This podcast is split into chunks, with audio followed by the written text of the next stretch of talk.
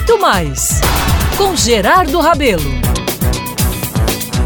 Meus amigos, depois de lançar os mandamentos dos emergentes da Paraíba, como relatei ontem aqui na Band News FM Manaíra, tive que planejar o momento resgate de meu fiel público. E eu vou relatar agora como tudo aconteceu. Em casa, me recuperando de uma dengue, me joguei nas leituras disponibilizadas por meu amigo Garibaldi Citadino, o maior distribuidor de revistas em nosso estado naquela época. Primeiro, folheei a caras para aliviar a vista, né, com suas fotos lindas e abordagem dos ricos e famosos. Depois, parti para a informativa Revista Veja, exatamente na semana em que trouxe uma polêmica entrevista com a rainha das colunas sociais do país, Carmen Mairinque Veiga, uma mulher, além de linda e elegante, absolutamente inteligente. Dizia Carmen que, diante da queda dos negócios do milionário marido Tony, se sentia pronta para trabalhar e mais, que já teria trabalhado muito em casa. Lutei como uma negra. Claro, né?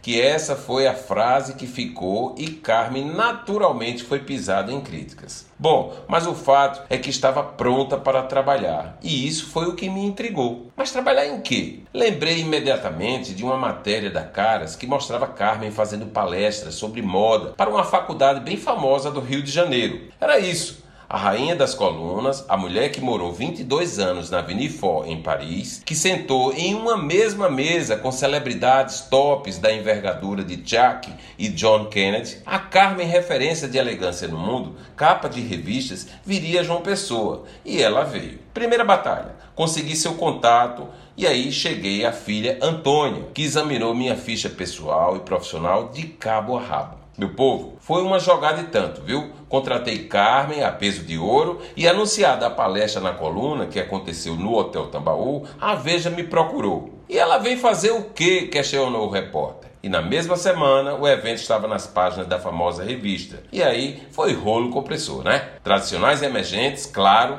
disputaram os ingressos da promoção que aconteceu em cima de tapetes peças. E teve momentos impagáveis, célebres mesmo, viu? Como o que aconteceu depois da exposição de modelos de Givenchy, Dior e Chanel, protagonizado por Dona Zélia Henriques, que pedia a palavra na hora dos debates para cumprimentar Carmen em francês. Carmen Marinque Veiga, Jesus Eliá Henriques de João Pessoa. Carmen, super delicada, respondeu em francês, mas pediu permissão para voltar ao português. Afinal, nem todas as 400 mulheres que estavam ali entendiam do idioma. E tudo aconteceu perfeitamente, meu povo. Atenta, Carmen me pediu o telefone em nome de um colunista da cidade para agradecer o apoio da mídia. Eu dei o telefone do galego Ivonaldo Correia. Ele não saía de casa e naquela época estava atuando em A União. Ficou felicíssimo. Ao final da promoção, voltando para o Rio, Carmen manteve sintonia comigo a vida inteira, sempre elegante e contribuindo para que eu conseguisse chegar rapidamente